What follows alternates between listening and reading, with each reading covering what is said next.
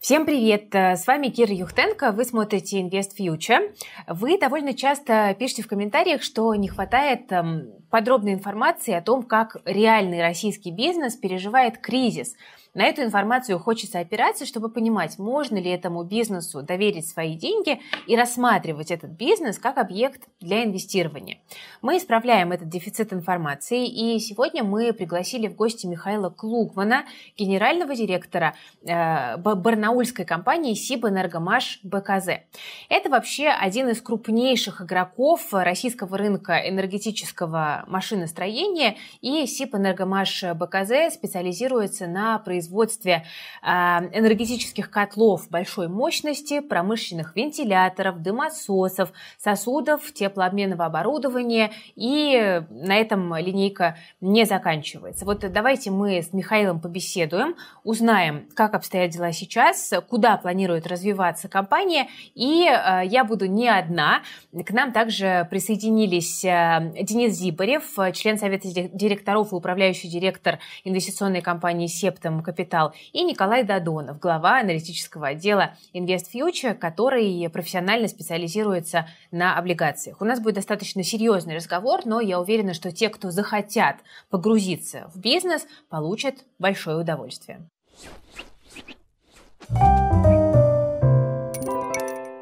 Коллеги, здравствуйте. Добрый день. Здравствуйте. Большое спасибо, что нашли время с нами сегодня пообщаться. И давайте мы начнем, наверное, с общих э, понятий о том, чем занимается компания и почему она может быть интересна.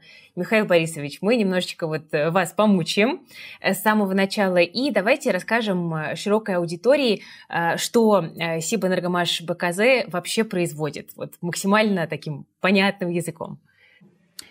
Спасибо за предоставленную возможность.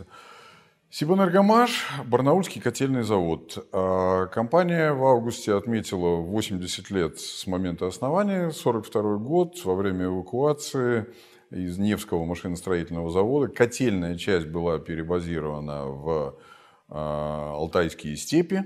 Вот, и в чистом поле был создан завод, который помог, э, в том числе в тяжелые военные годы, обеспечить э, продукцией энергетического назначения э, в, основном, в первую очередь, конечно, предприятия и города нашей великой Родины.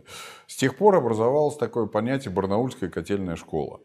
А, значит, в производственной линейке а, и в рынках существует такой термин энергомашиностроение. То есть предприятия, которые производят продукцию, а, которая не используется впрямую а, населением, но благодаря которой у нас с вами есть всегда и свет, и тепло. То есть, в первую очередь, наша продукция предназначена для теплоэнергостанций, для предприятий генерации электроэнергии и тепла. То есть мы в первую очередь производим так называемое котельное оборудование, то есть огромные котлы, которые позволяют вырабатывать электроэнергию в комплексе с оборудованием а, турбинным и а, генераторами. А, то есть изначально в наших котлах сжигается некий вид топлива, будь то уголь, мазут, газ в последнее время очень много. Значит, из него получается пар, который крутит турбины. Благодаря вращению турбин мы получаем с вами свет. Вот простым языком. Так вот, в России в нынешней э, Российской Федерации три центра а, такого большого котельного производства. Это, нескромно скажу, Барнаул, Барнаульская котельная школа, это Таганрог, завод «Красный котельщик», и это Подольский э, котельный центр, состоящий из двух предприятий. Одно предприятие, входящее в структуру Росатома, другое э, частное предприятие, Подольский завод имени Серго Орджоникидзе, группа ЗИО Подольск. Вот, по сути, э, основные наши конкуренты. Э, мы выпускаем э, энергетическое оборудование, котлы большой и средней мощности. Значит, Далее существует сегмент рынка чуть ниже, там конкуренция несколько другая и другие операторы. Это и Белгород, это и Дорогобуш, это и Бийск, и прочие производители. Но это, скажем так, средняя лига. Да? Мы относим себя к высшей лиге. Это высокотехнологичное, металлоемкое оборудование, с большой долей инженерно-конструкторской работы. Это индивидуальное, единичное производство. Это каждый заказ начинается с отработки инженерно-конструкторской документации.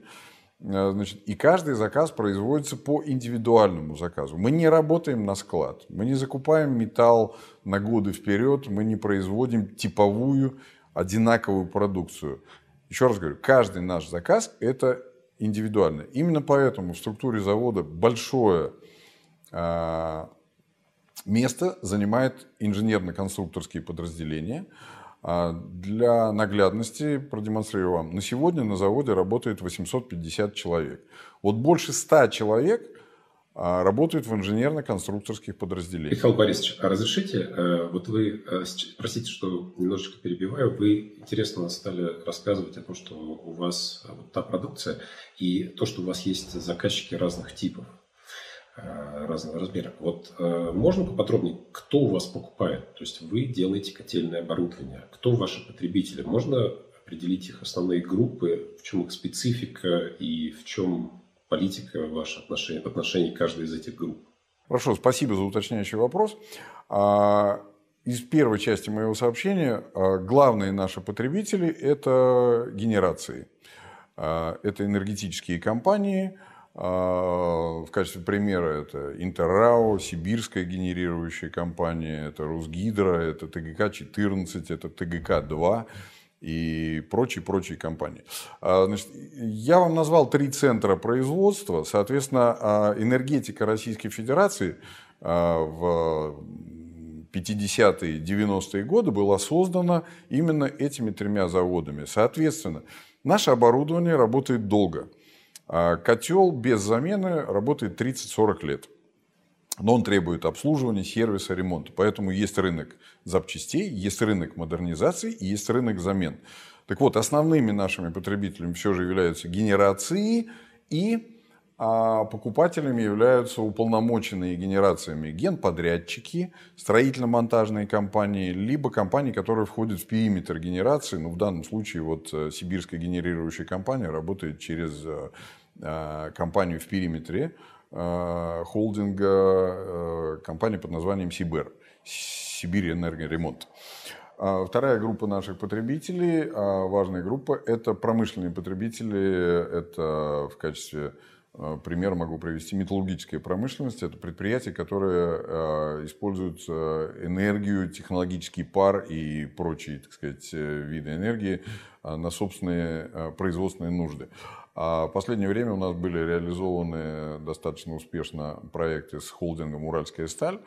А в завершающей стадии находится уникальный проект с Новолипецким металлургическим комбинатом, где мы в паре с Белгородским заводом а, поставили два уникальных котла, которые позволяют в качестве топлива использовать доменный газ. То есть, по сути, это вторичный продукт, который значит, утилизируется и а, превращается в конечном итоге в энергетический ресурс, что позволяет достаточно серьезно экономить и, кроме того, экологическое воздействие выбросов снижать существенно.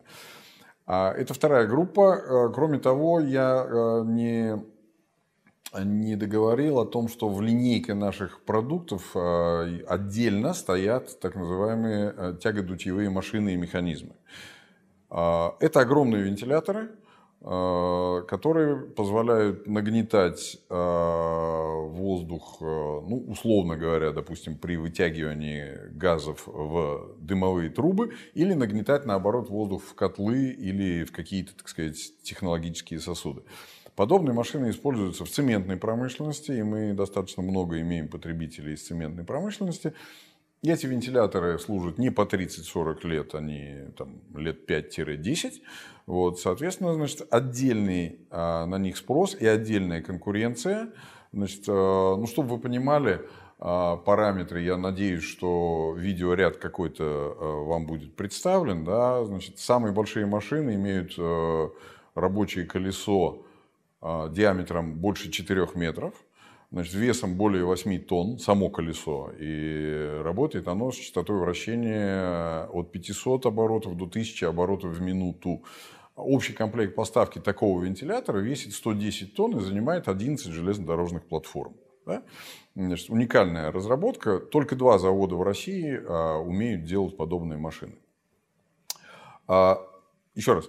А, вторая группа – это промышленные потребители, а, в том числе это предприятия нефтехимического комплекса а, и прочие предприятия, которые, еще раз говорю, имеют большую энергетику. Пожалуй, в общем и целом, это главные наши потребители. Особняком стоят наши технологические возможности и наши эксперименты с поставками продукции для нужд атомной промышленности – мы имеем необходимые лицензии и сертификаты для проектирования и производства вспомогательного оборудования атомных станций. А, и мы поставляли а, значит, э, в прежние годы а, продукцию и на Ленинградскую АЭС, и частично на Курскую АЭС. Значит, мы на сегодня э, имеем немножко утраченные компетенции, которые интенсивно восстанавливаем и развиваем их с точки зрения диверсификации нашего продуктового ряда. У вас действительно очень впечатляющая диверсификация. Михаил Борисович, а вот я хотела бы еще немножечко уточнить. Вы перечислили несколько э, направлений работы. Они, ну, можно сказать, скрыты от глаза там вот какого-то широкого потребителя, но при этом являются действительно очень важными и такими фундаментальными. Могли бы вы, пожалуйста, рассказать вот по каждому из этих направлений, а, какую долю рынка вы занимаете и насколько высока конкуренция? А, постараюсь. А, параметры мои будут оценочные, потому что вот э, жесткой статистики такой аналитической нет. Мы ориентируемся на технологические мощности наших э, конкурентов, на потребности рынка – на долю ранее поставленной продукции, потому что вторичные продажи, как я говорил, значит, они имеют достаточно высокую роль. А, значит, по поставленной продукции примерно треть станций России имеет наше оборудование. Но это не значит, что 30% это наша доля. По котлам я оцениваю, что наша доля 15-20%, а, исходя из э, наших технологических э, возможностей. То есть а, у красного котельщика они существенно выше, у Подольска значит, э, существенно сильнее инженерно-конструкторские мощности. Вот, и у них работает несколько другой принцип. Значит, у них не самая большая производственная площадка в собственности, но за счет инженерно-конструкторской мощнейшей группы они имеют ну, я его называю так, принцип распределенного производства. Да? То есть они на субподряды по большой степени кооперации размещают э, по ими разработанной э, документации, они размещают, поэтому э, у них может быть годовая выручка 6 миллиардов, а может быть 17 миллиардов при, при примерно одинаковой численности персонала компании. Да? Значит, у нас принцип другой. А, наша инженерно-конструкторская группа соответствует нашим технологическим возможностям. Наши технологические возможности а, мы оцениваем в 12 тысяч тонн готовой продукции в год. Это, ну вот у котельщиков так принято считать, так сказать, в тоннах металла. Да? Значит, можно считать в миллионах рублей, можно считать в нормы часах – вот. А, соответственно, по котельному оборудованию, еще раз говорю, мои оценочные параметры на сегодня это 15-20% рынка а, больших и средних котлов. По тягодутевым машинам большого, большого диаметра, большой номенклатуры мы претендуем до 50% рынка. Вот, а, это мое оценочное. Существуют вентиляторы меньшего диаметра и меньшей э, мощности. Значит, там конкуренция несколько другая. Я думаю, что наши там, ну, процентов 10-15 тоже, не больше. Вот примерно такая, примерно такая ситуация по долям рынка. Михаил Борисович, а вот интересно, э, вот вы рассказали, что перенесено предприятие было в 1942 году Э, и фактически была новая площадка производственная создана. А вот расскажите, пожалуйста, о, об этой площадке. То есть все-таки это довольно уже стар, ну, старое, по, по крайней мере, по истории предприятия. То есть насколько, что оно из себя представляет, насколько совершенны основные средства, насколько они устарели, не устарели, э, хватает ли вам кадров. Ну вот можете как-то так коротко для наших зрителей рассказать именно о вашем производстве. Хорошо. А, вопрос хороший, правильный. А земельный участок, на котором расположен завод, 51 гектар.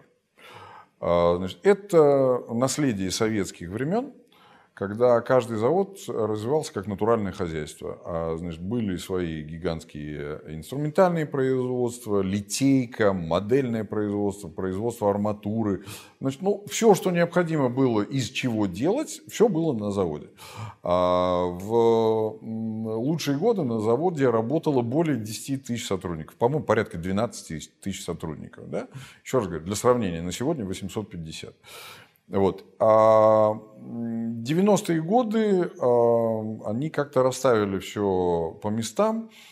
И мы в 2015 году, после банкротства предыдущего предприятия, мы приняли а, в ведение тот производственный комплекс, который остался. Это две крупных площадки. А, котельное производство производственной площади порядка 70 тысяч квадратных метров. И это достаточно свежее здание – это оборудование, наверное, а, формировалось в 70-е и 80-е годы. А, на сегодня мы продолжаем а, постепенно обновлять оборудование и докупать современные станки с числовым программным управлением, турбогибы с числовым программным управлением, сварочные аппараты свежие, так сказать, и прочее. Поэтому котельное производство я отношу к крупному моноблоку, который позволяет э, с комфортом, я бы сказал, может быть, даже с излишним комфортом. То есть э, есть вопрос э, о том, что мы можем с квадратного метра площадей и должны с квадратного метра площадей снимать побольше продукции. Это задел на будущее. А, вторая площадка – это тягодутевые машины и а, крупногабаритные сосуды. Значит, порядка 30 тысяч квадратных метров. Здесь здание более старое, значит, требующие больше забот. Ну, к примеру, а, значит, уже неделю в Барнауле стоят 30-градусные э, морозы, да с ветром, которые ощущаются как в 40. А, значит, так вот, э, в худший период в моменте в цехах была температура 5 градусов, выдувала, вот в этом цехе конкретно. Да? Значит, это не очень хорошо. А, значит, мы работаем над этим, но пока планов инвестиций и строительства нового цеха пока нет. Почему? Можем говорить чуть позднее, так сказать, когда мы будем а, значит, а, обсуждать ситуацию, а, что наш основной акционер, группа Государственной корпорации развития ВПРФ, какую видит нашу дальнейшую судьбу. Все оборудование, несмотря на его возраст, очень даже работоспособно. Тому способствует э, большая и профессиональная служба ремонтно-технического блока.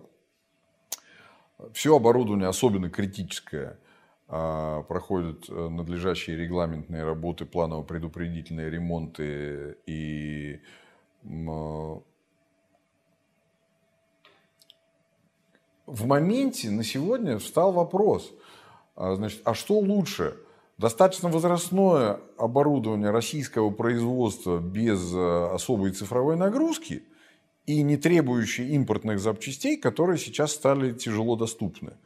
Либо это достаточно простые механические э, станки, которые э, могут длительно эксплуатироваться и подлежать и ремонту, и модернизациям, э, скажем так, э, в рамках имеющихся компетенций.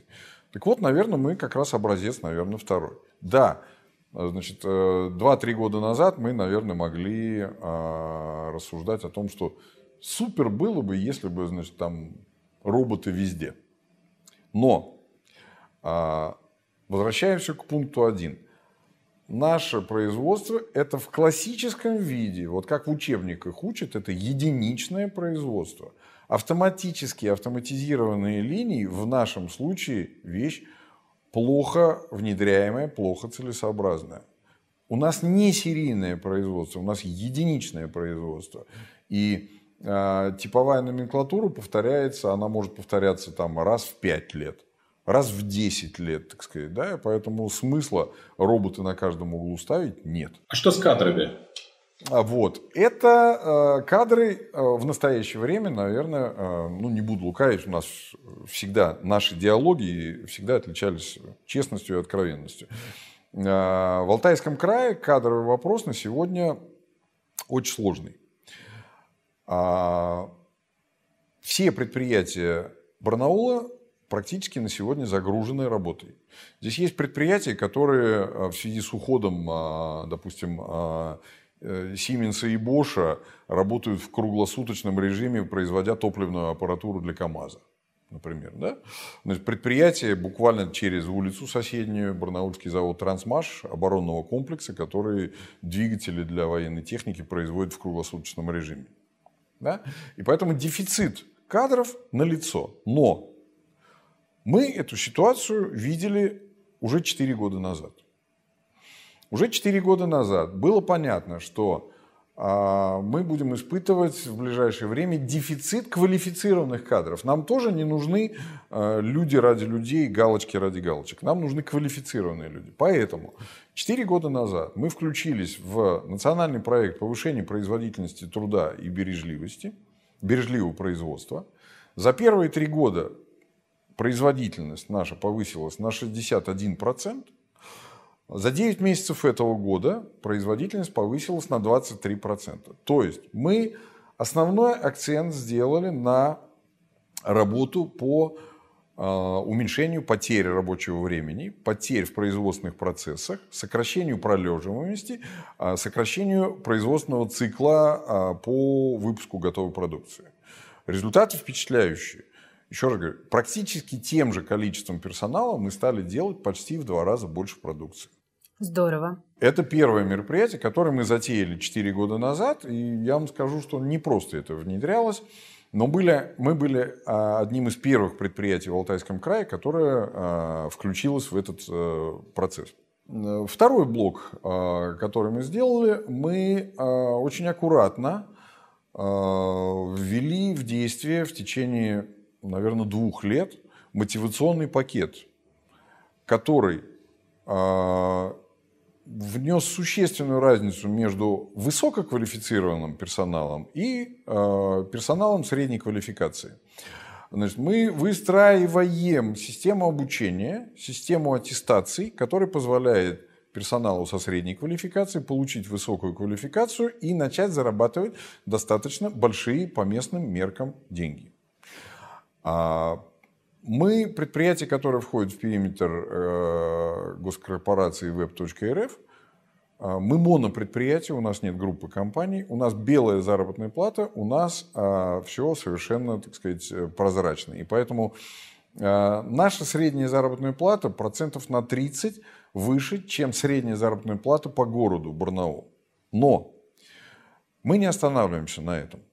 Значит, Инженерно-конструкторская группа, та группа, с которой начинается, то есть это мозг предприятия и, наверное, одна из наших основных ценностей. Мы достаточно давно и плотно работаем с профильной кафедрой Алтайского государственного технического университета. Мы три года, третий год а, используем а, механизм а, целевого обучения студентов на этой кафедре с тем, что выпускников принимаем на себя.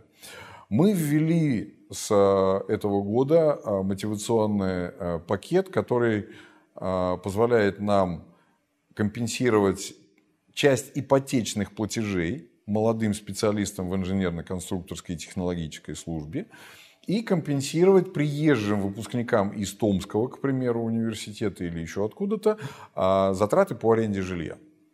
То есть, таким образом, ну, некий социальный пакет. Мы не стали заниматься там а, ДМСами, а, спортзалами для всех подряд, как-то вот, ну, может быть, не дошли еще до этого, может быть, следующий. Но, во всяком случае, мы а, предпринимали активно меры, когда завод становится не просто работодателем, да, а мы работаем над созданием атмосферы внутри завода, когда коллектив завода – это все же некая команда. Мы возродили там а, спортивные мероприятия, соревнования. У завода сейчас есть команды спортивные по футболу, по волейболу. Мы арендуем спортивные залы и нашей молодежи представляем возможность выступать в а, краевых конкурсах. Мы очень плотно занимаемся квалификацией людей, и должен сказать, что вот недавний наш успех, сотрудник завода занял второе место по России в конкурсе дефектоскопистов. Да? То есть он прошел краевой отбор и на России стал вторым. Да? То есть это человек из э, контрольной службы, которая у нас тоже достаточно сильная, вы понимаете, что оборудование, которое мы выпускаем, оно к высокому классу безопасности относится, и поэтому контроль ну, в ответственных узлах буквально каждого шва, каждого материала входящего, он у нас на каждом этапе производится. Поэтому от квалификации контролеров зависит тоже достаточно много. То есть... Михаил Борисович, вы так, прошу прощения, вы так хорошо рассказали про команду, что я даже захотела у вас работать. Вы берете блогеров на работу? А, надо сформулировать задачу, и если задача будет вам и нам интересна, я думаю, что мы можем найти общий язык. Хотела э, немножечко еще спросить по поводу вот в целом емкости рынка и того, куда вы можете э, развиваться в будущем. Да? Давайте вот немножечко поговорим об этом. С удовольствием. А, пять лет назад мы а, оценивали российский рынок а, как тяжеловатый, и мы достаточно много работали с экспортом. В первую очередь с экспортом в страны СНГ, потому что энергетика стран СНГ также точно зиждалась на трех производителях, плюс были производители в Украине, так сказать. Да? То есть у нас было много Белоруссии, у нас было очень много Казахстана, прям вот очень много. А, практически энергетика столицы Казахстана Астаны построена на барнаульских котлах. У нас очень большой опыт по сжиганию угля в качестве топлива, а для Казахстана и Кабастузский разрез, там Богатырь, это самое дешевое топливо. Самое дешевое топливо. И несмотря на там, а, зеленую экологию, газификацию и прочие вещи, значит, а, уголь они жгли и будут жечь. Вопрос другой, какие мероприятия будут производиться по снижению выбросов. Вот. А у нас были экзотические поставки в Индию, в Гвинею, где русаловские предприятия находились, а, были а, на Балканы. Мы готовили и даже были победителями конкурса на поставку оборудования на Кубу. И тем самым мы, казалось, диверсифицировали вот российский рынок э, экспортом. Время поменялось, ситуация поменялась. Самое главное – это практическая реализация программы модернизации, так называемый ДПМ-штрих. А когда эта программа затевалась, как раз это было года 3-4 назад, а, расчеты показывали, что имеющиеся котельные а, заводы и имеющиеся заводы по турбинам в какой-то момент будут испытывать очень высокую загрузку. Так вот, именно сейчас вот это время и настало. Значит, программа ДПМ-штрих в самом расцвете реализации – значит, э, реализовываться ей еще лет пять. Да? И поэтому на горизонт 3-5 лет мы совершенно спокойно смотрим о том, что у нас будет работа по привычной для нас продукции. Казалось бы, сиди, ничего не делай. Но значит, э, мы ровно так же пытаемся просчитать риски наперед. Мы понимаем, что нужно заранее закладывать, так сказать, мероприятия, их реализовать с тем, чтобы когда схлынет пиковая нагрузка через 3-5 лет, нам быть устойчивым и быть готовым к новым вызовам. Во-первых, мы все же не уходим с экспортного рынка и э, очень смотрим в сторону э, вот нашей ближней Средней Азии, где мы оцениваем износ энергетического оборудования достаточно высоким. А, наши казахские, киргизские, узбекские партнеры а, в настоящее время находятся в режиме а, переформатирования и поиска источников финансирования. Дело в том, что мало понимать, что значит, оборудование нужно менять, мало физически иметь деньги, а эти деньги в конце концов возвращаются тарифом, который когда-то ложится на население. Так вот, ситуация в Казахстане пока не дает возможности им реализовывать все необходимые мероприятия. Я надеюсь, что а, для избежания а там уже аварийные были ситуации, когда буквально разрушались станции, когда города замерзали, когда несколько... В прошлом году была ситуация, когда... Вернее, в этом, по-моему, году. Время очень быстро бежит. В этом году была ситуация, когда э, несколько стран сразу отключилось. То есть Казахстан, Узбекистан и до Киргизии это дошло, потому что изношенность оборудования. Так вот, э, там принимается программа на правительственном уровне по типу нашей ДПМ-штрих. То есть востребованность а, оборудования там будет высока. Да, там будет другая конкуренция. Мы там будем конкурировать с китайскими поставщиками, возможно, с европейскими поставщиками. А, значит, но мы готовы к этой конкуренции. Технически а, значит, мы готовы к этой конкуренции. Логистически мы находимся лучше всех. Кроме того, давайте не забывать, что энергетика это не совсем место для огульных экспериментов.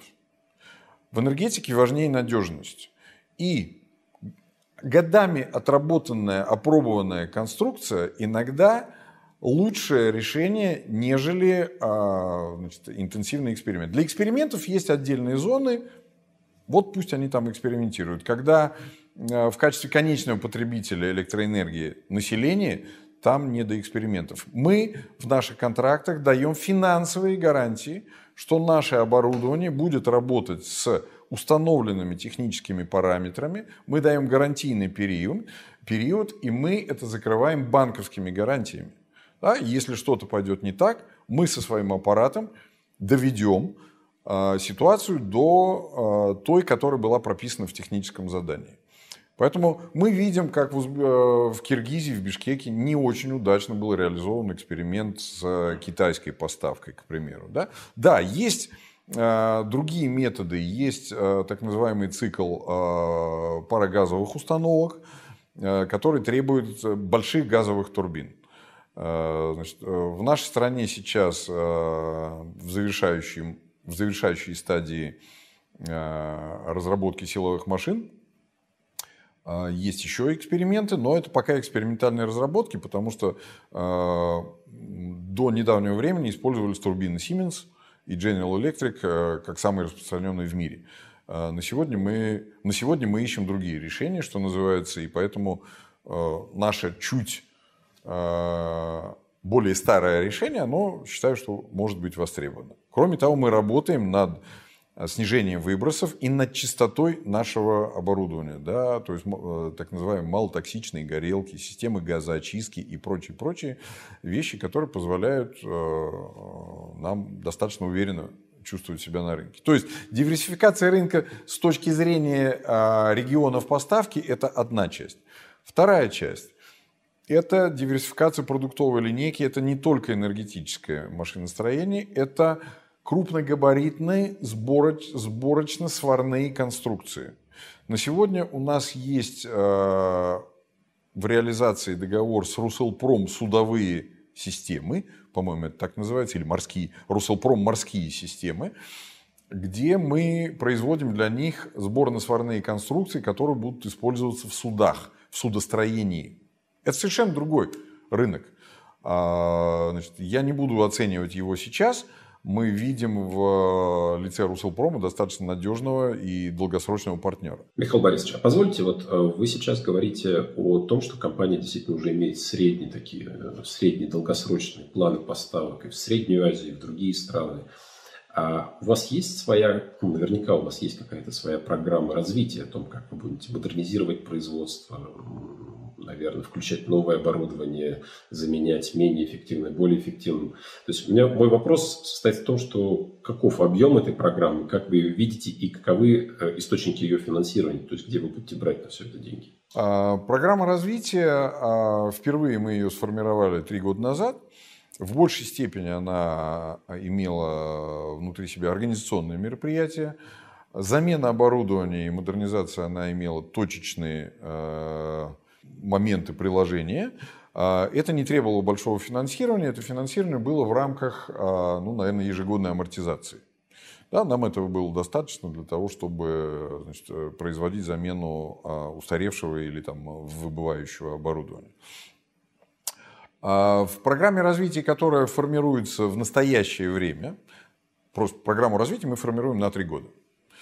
А, значит, вот в настоящее время, до конца года, мы формируем новую программу развития. Она чуть более смелая, но она учитывает текущие реалии. А, в том числе а, реалии, связанные с импортозамещением, реалии, связанные с ситуацией, что наш нынешний собственник находится в активной фазе поиска профильного инвестора, так назовем, режим продажи. Да? Мы так аккуратно говорим значит, о том, что веб ищет профильного инвестора. И об этом рынок знает, а, и мы знаем. Поэтому наши планы, а, они как бы в двух этапах. Первый этап – это до момента поиска профильного инвестора, а второй этап – это после. Так вот, а, до мы находимся в зоне, опять же, точечных инвестиций в размере ну, 100-150 миллионов в год, что чуть больше амортизации, и я думаю, что это позволит нам действующий поток денежный, так сказать, э, осуществить такое финансирование. А, и а, второй этап – это уже более серьезные, так сказать, э, инвестиции, связанные с освоением земельного участка, со строительством, возможно, или с модернизацией объектов недвижимости, которые позволяют нам, позволят нам выйти на энергоэффективность а, значит, и приспос... скажем так, а, получить производственное помещение а, того качества, которое соответствует текущему периоду. То есть это не 60-е и 70-е годы прошлого века, да? Значит, а это современный, энергоэффективный и, и самое главное, соответствующим э, нынешнему производственному процессу э, площади. Вот. Это э, мероприятия отложены будут на э, значит, период, когда появится профильный инвестор, профильный собственник. Вот. И, соответственно, в рамках проекта, в рамках ТЭО мы э, эти мероприятия надеемся э, осуществлять. Но просчеты, подготовки, проектирование, технико-экономические обоснования и прочие мероприятия мы будем делать заранее для того, чтобы э, действительно принять обоснованное решение. Скажите, пожалуйста, вот сегодня все-таки имущественный комплекс завода ну, он достаточно велик. И насколько я понимаю, э, имущество далеко не все принадлежит самому предприятию. Вот мой вопрос состоит в том, примерно по стоимости, может быть, как-то вы разделите, какое имущество принадлежит предприятию, какое имущество принадлежит сторонним другим э, собственникам, на каких условиях оно используется и какая судьба у него планируется э, после предполагаемой продажи компании, выкупа ее нахождения стратегического инвестора. Напомню площади а, наших производственных помещений. Это котельная а, оборудование 70 тысяч квадратных метров, и этот производственный комплекс э, на балансе web.rf. А, кроме того, на балансе еще 34 объекта недвижимости. А, перечень а, желающие могут открыть аукционную документацию и посмотреть в лоте. Значит, он достаточно обширен и подробен. Есть у нас третье юридическое лицо, которому принадлежит недвижимость, в которой располагается производство тягодутевых машин и крупногабаритных сосудов. Это вот э, те самые 27-30 тысяч квадратных метров. Мы и с вебом, и с третьей стороной мы имеем долгосрочные арендные отношения. А, в наших арендных отношениях, а, особенно с третьей стороной, которая там имеет небольшое свое производство и небольшие свои производственные планы, а, значит, мы работаем в плановом режиме. У нас э, прописан ежегодный коэффициент э, инфляции, потолок пересмотра арендной платы – Э, значит, который там основан на ставке инфляции, там плюс небольшой коэффициент. Так сказать. Да, это позволяет нам на пятилетний период в наших финансовых моделях эти затраты учесть и посмотреть экономическую эффективность. Вот один из моментов, который в программу развития предусмотрен, да, это как раз э, работа по этому объекту, с тем, чтобы все же консолидировать э, все 100% производственных площадей, ну, скажем так, желательно на балансе. А, значит, веб, продавая, готовя к продаже а, нашу компанию, продает 100% долей участия и 100% объектов недвижимости одному покупателю. Поэтому профильный инвестор будет стопроцентным собственником. А, мы предлагаем на рассмотрение будущему собственнику с тем, чтобы объекты недвижимости и там, уникальное оборудование были внесены в уставный капитал предприятия и э, повисли на балансе. Но Э, а, тщательно анализируя баланс, вы увидите, что значит, вот с 1 января после переформатирования правил РСБУ значит, права аренды тоже отражаются на балансе, и это достаточно прозрачно видно значит, в цифровом режиме, сколько и средств мы арендуем. Да, структура баланса достаточно э, необычна для производственной компании. Там очень много аренды. Ну, так сложилось исторически, что а, во времена банкротства предыдущего собственника именно банк-кредитор а, был а, держателем залога и, соответственно, оказался собственником этого имущества. А это аренда или финансовая аренда? Это, это аренда. Обычная. Анализируя вот баланс и анализируя ту информацию, которую вы публикуете перед размещением облигаций, я заметил, что у компании есть просроченный долг.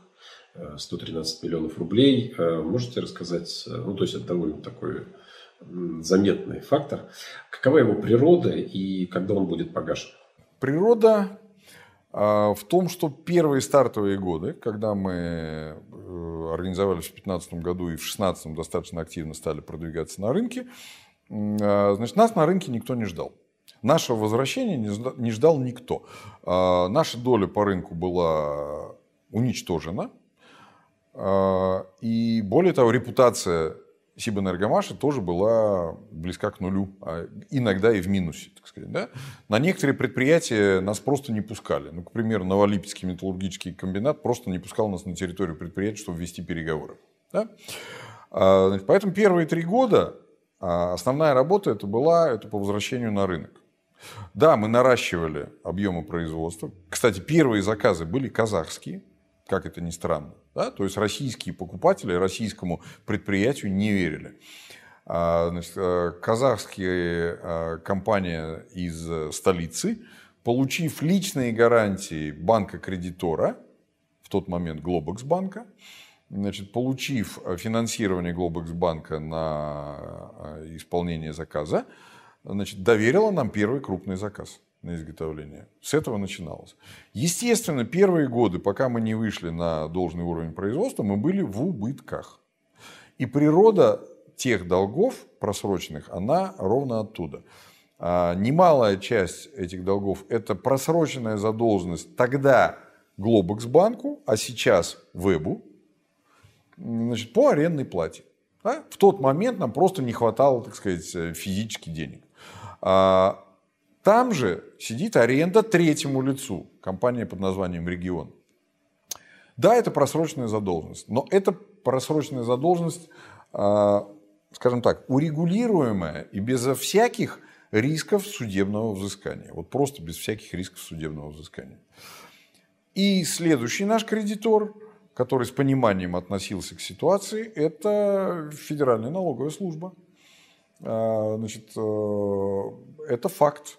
Значит, э, мы являемся социально значимым предприятием на уровне Алтайского края, и э, налоговая инспекция, имея полномочия по отсрочке уплаты платежей, нам их представляла. А, соответственно, а, это не значит, что там висят долги 2016 года. Да? То есть мы гасим старые, немножко образовывались новые. Постепенно мы идем к снижению. Вот на сегодня, в презентации вам будет указано, на сегодня а, та цифра, которая была в презентации летом, она существенно сократилась. И сегодня а, из старых просроченных долгов мы имеем 13 миллионов за долга перед Связьбанком и график погашения, когда мы закончим это а, в декабре месяце. Нам осталось два платежа.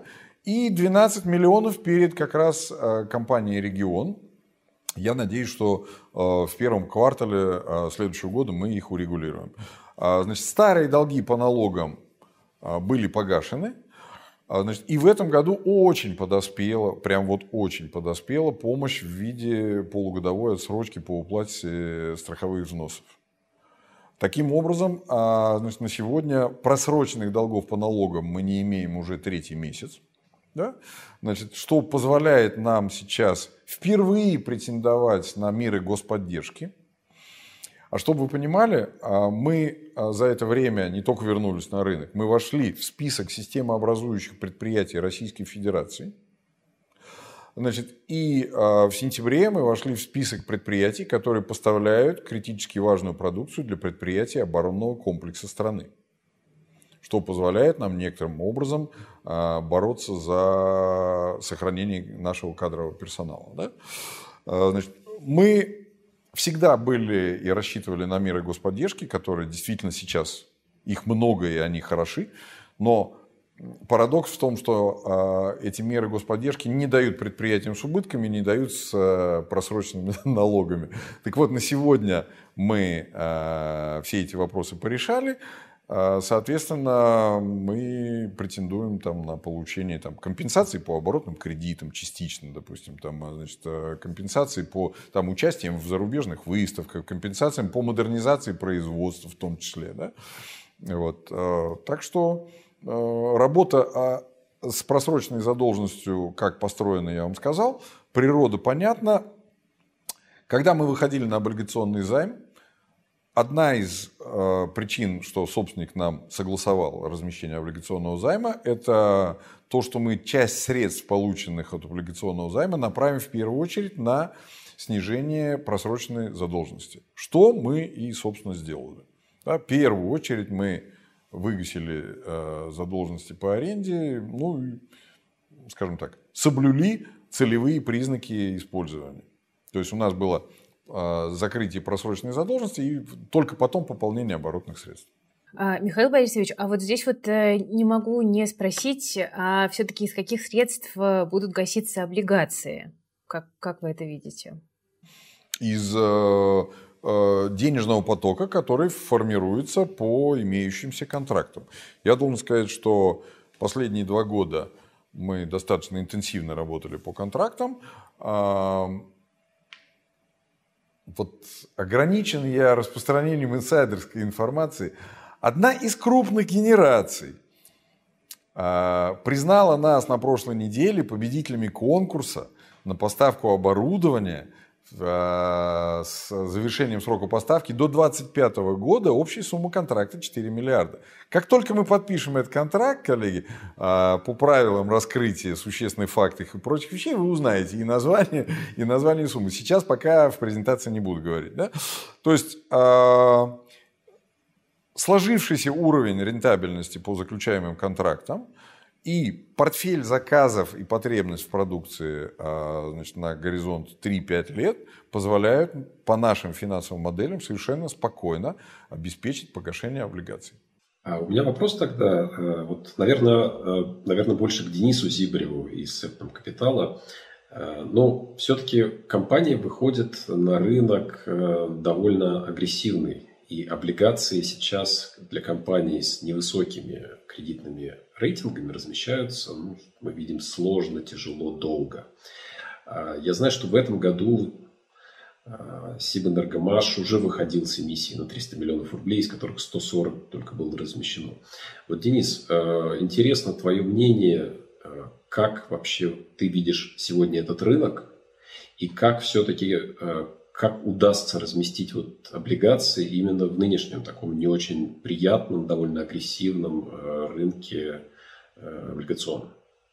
А, ну, давайте я сразу э, внесу маленькое уточнение. Мы говорим о том, что сейчас еще идет размещение того самого первого дебютного облигационного займа. Когда мы вышли с этими облигациями, это был февраль этого года.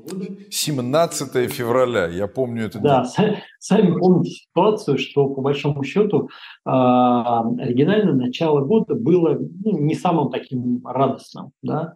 То есть обычно мы смотрели по историческим даже данным, а, в декабре, в январе всегда идут достаточно массовые покупки облигаций, потому что э, инвесторы как-то хотят сначала пересидеть на, на длинных новогодних праздниках э, в бумагах, получать купон, потом в начале года стараются формировать свои портфели как-то с какой-то, как, как ни крути, позитивной такой перспективой, да, но этот год э, был исключением.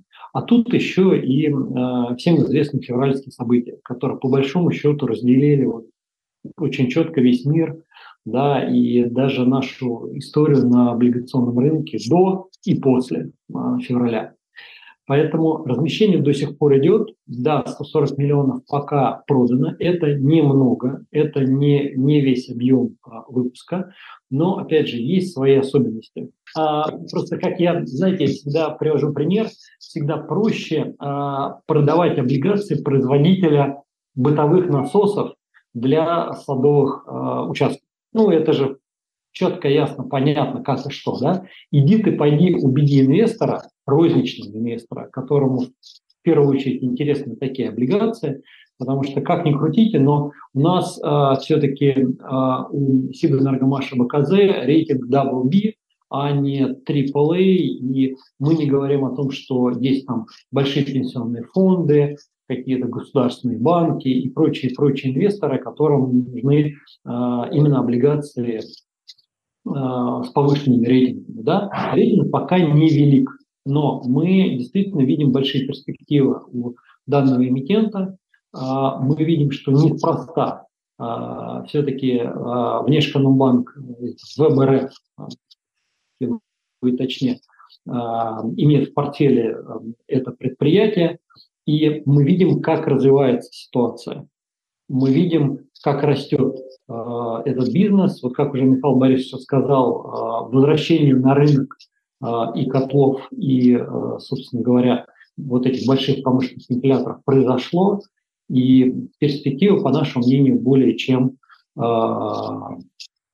положительные. Да? Мы ждем просто это в результатах, когда э, все будет.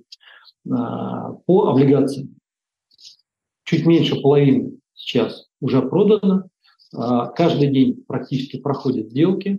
Мы видим, что даже если а, к вторичному обращению из предыдущих инвесторов хочет продать бумаги, то а, это не вызывает какого-то обвала рынка на, там, на, на 5-10% на 10 процентов, каким-то небольшим объемом. Да? То есть можно совершенно спокойно, купив по номиналу, грубо говоря, у нас в режиме Z0, да, потом продать либо в стакане где-то в районе номинала, либо, опять же, если это такая, а, скажем так, пожарная, пожарная спецоперация, да, там продажа срочно, срочно очень нужны деньги, то можно продать в стакане а, совершенно спокойно с минимальным дисконтом эти бумаги. Мы действительно хотим, чтобы инвесторы и мы видим а, сейчас это уже по факту, а, по текущей ситуации, мы видим, что инвесторы все больше и больше сейчас начинают задумываться, а что же они покупают. А, мы видим вот эту историю с квалификацией инвесторов, мы видим, что инвесторы уже не стали вот так вот, знаете, огульно как-то брать все, что не попадя, как это в народе вроде да, эти клон повыше, и, мы Вот сейчас этого нету. Сейчас очень четкое есть разделение на интересные истории, на достойных эмитентов и на какие-то такие, скажем так, непонятные, а, с непонятными перспективами а, выпуски. И вот мы видим, что действительно вторых очень и очень сложно а, продавать. Да? Поэтому мы э, всегда Септем Капитал э, делали ставку на высококачественных заемщиков. И э, опять же, видим, что именно в этом направлении идет развитие облигационного рынка сейчас. Спасибо, Денис. Тогда я хотел еще такой вопрос обсудить, довольно тонкий, и адресовать его Михаилу Борисовичу. А, нынешний, ну, вернее, завод э, Сибэнергомаш БКЗ создан на основе активов э, компании, которая называлась Сибэнергомаш, и она обанкротилась где-то 7-8 лет назад, насколько помню, 10 лет назад. Вот э, на ваш взгляд, что привело к, к несостоятельности той компании, и что ваша команда делает, и ваш акционер, и ваша команда делают для того, чтобы эта история стала вашей историей уже с, с Сибэнергомаш БКЗ стала другой. А, та та история не должна быть нашей историей. Чтобы она осталась в истории, да. Да. А, вы понимаете, а, один из э, собственников и руководителей предыдущей компании а, после анализа его работы э, правоохранительными органами получил срок. Да? Значит, то есть мошенничество. Вот. Мое мнение, я не разбирался в той истории, так сказать. Общие признаки были таковы, что денежный поток и прибыль были достаточны для того, чтобы э, строить и реализовывать планы, которые не были подтверждены а, насущными потребностями и необходимости. Приобретались некие активы, которые не нужны были в периметре завода. Значит, приобретались какие-то там заброшенные металлургические заводики, которые так и остались заброшенными приобретались и воровались, наверное, воровались, наверное, деньги просто из денежного потока завода и тратились на какие-то там личного рода нужды, так сказать, да. Значит, э, принципиальное отличие наше, значит, мы э, на сегодня являемся дочерним предприятием государственной корпорации развития.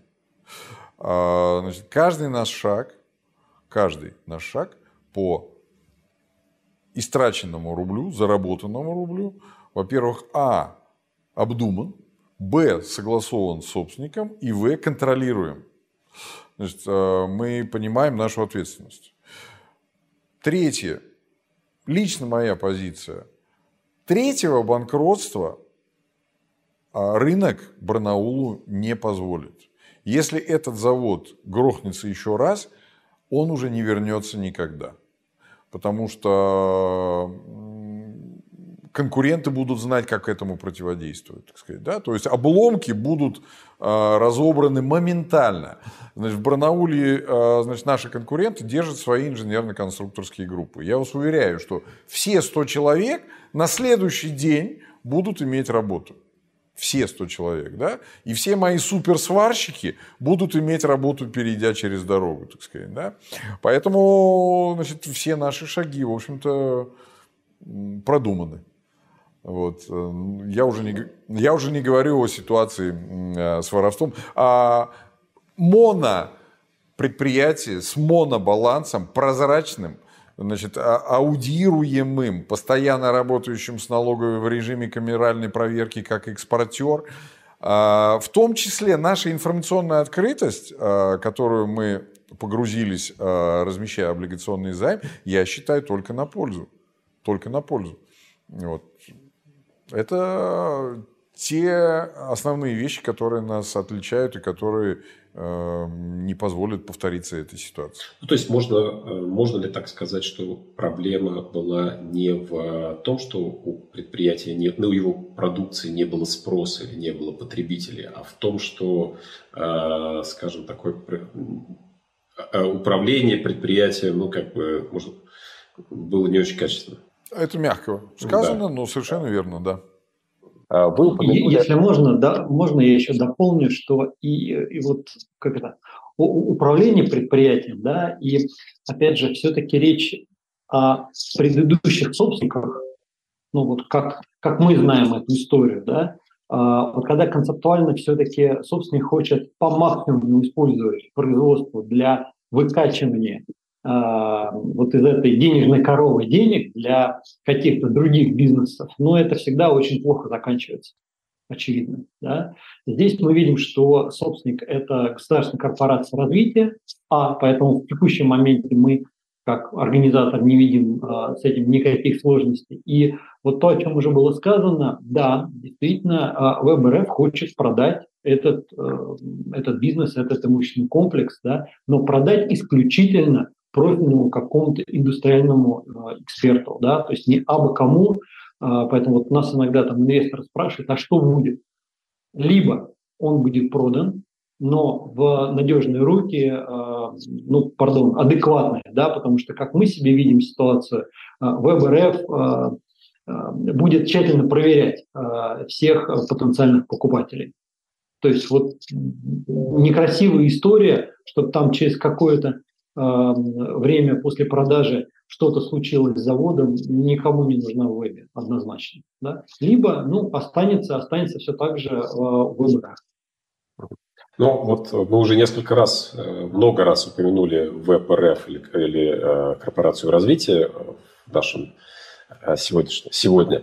У меня вопрос такой, ну, все-таки работа в периметре веба требует особых управленческих э, компетенций. Это надо понимать, что это очень такая бюрократизированная структура, это требующая массу отчетности, массу согласований, и э, несоблюдение этих требований часто ну, может вести автоматически просто к достаточно серьезной ответственности. Михаил Борисович, как вам удается, э, как ваш опыт, как вы выработали в себе эту экспертизу, и как вам удается общаться с вебом, и как вы видите перспективу, то есть когда веб, э, ну, как вы надеетесь, э, когда он найдет стратегического инвестора? У меня такой вопрос из двух частей. Спасибо. А, первое. Ну, а, выработка наших компетенций взаимодействия с собственником, она шла поэтапно. Да? Сначала это был Globox банк, потом это был Связьбанк, и только потом это впрямую стал web.rf. Вот, а, поэтому управляющих команд мы видели достаточно много, и последняя итерация, а, ребята, с которыми нам а, довелось сейчас работать, с которыми мы работаем, показывают э, то, что у них за бюрократическими процедурами есть момент, когда они готовы принимать решения и ответственность брать на себя. А, значит, мы всегда добивались, и мне кажется, добились э, несколько особого отношения к себе как э, активу работающему, а, важному и зарабатывающему прибыль. Потому что мы находимся в блоке э, проблемных активов, где масса активов стоят на продажу в самых разных состояниях. От значит, на сдачу металлолома значит, до просто списания убытков. Так сказать. Да? Мы стоим особняком, и поэтому э, нас там видят, и спасибо руководству блока, э, значит, по мере возможности поддерживают. Э, то есть это первая часть вопроса. Э, вторая часть вопроса э, с точки зрения видения перспективы. Э, Денис э, достаточно четко, так сказать, сказал – действительно с нашими статусами, со статусом социально значимого предприятия, системообразующего предприятия Российской Федерации, э, значит, идет поиск э, инвестора, которому интересно дальнейшее развитие завода. Кроме того, мы, э, понимаете, мы достаточно давно сталкиваемся с этими вопросами. Наш возврат на рынок и заключение крупных договоров – который реализуется в течение там, двух-трех лет, неизбежно сталкивался с вопросом, ребят, ну вас же выставляют на продажу, вас же готовят на продажу, как вам можно доверить? Да? Поэтому юридически все наши договора, юридически все наши обязательства выстроены таким образом, что наши обязательства как юрлица перед покупателями, поставщиками, кредиторами, значит, банками, они не зависят от смены собственника. Они не привязаны, никаких ковенант здесь не закладывается о том, что э, обязательства обнуляются там, и прочее, прочее, так сказать. Да? И за этими вещами очень внимательно следят и банки, представляющие нам займы, и э, при размещении а, э, облигационного займа мы эти вопросы отдельно прописывали в проспекте эмиссий а, и согласовывали с собственником. Ровно так же мы на эти вопросы готовы отвечать и перед э, нашими потребителями, э, и поставщиками. Спасибо большое. А, Михаил Борисович, наверное, я вот последний вопрос э, задам.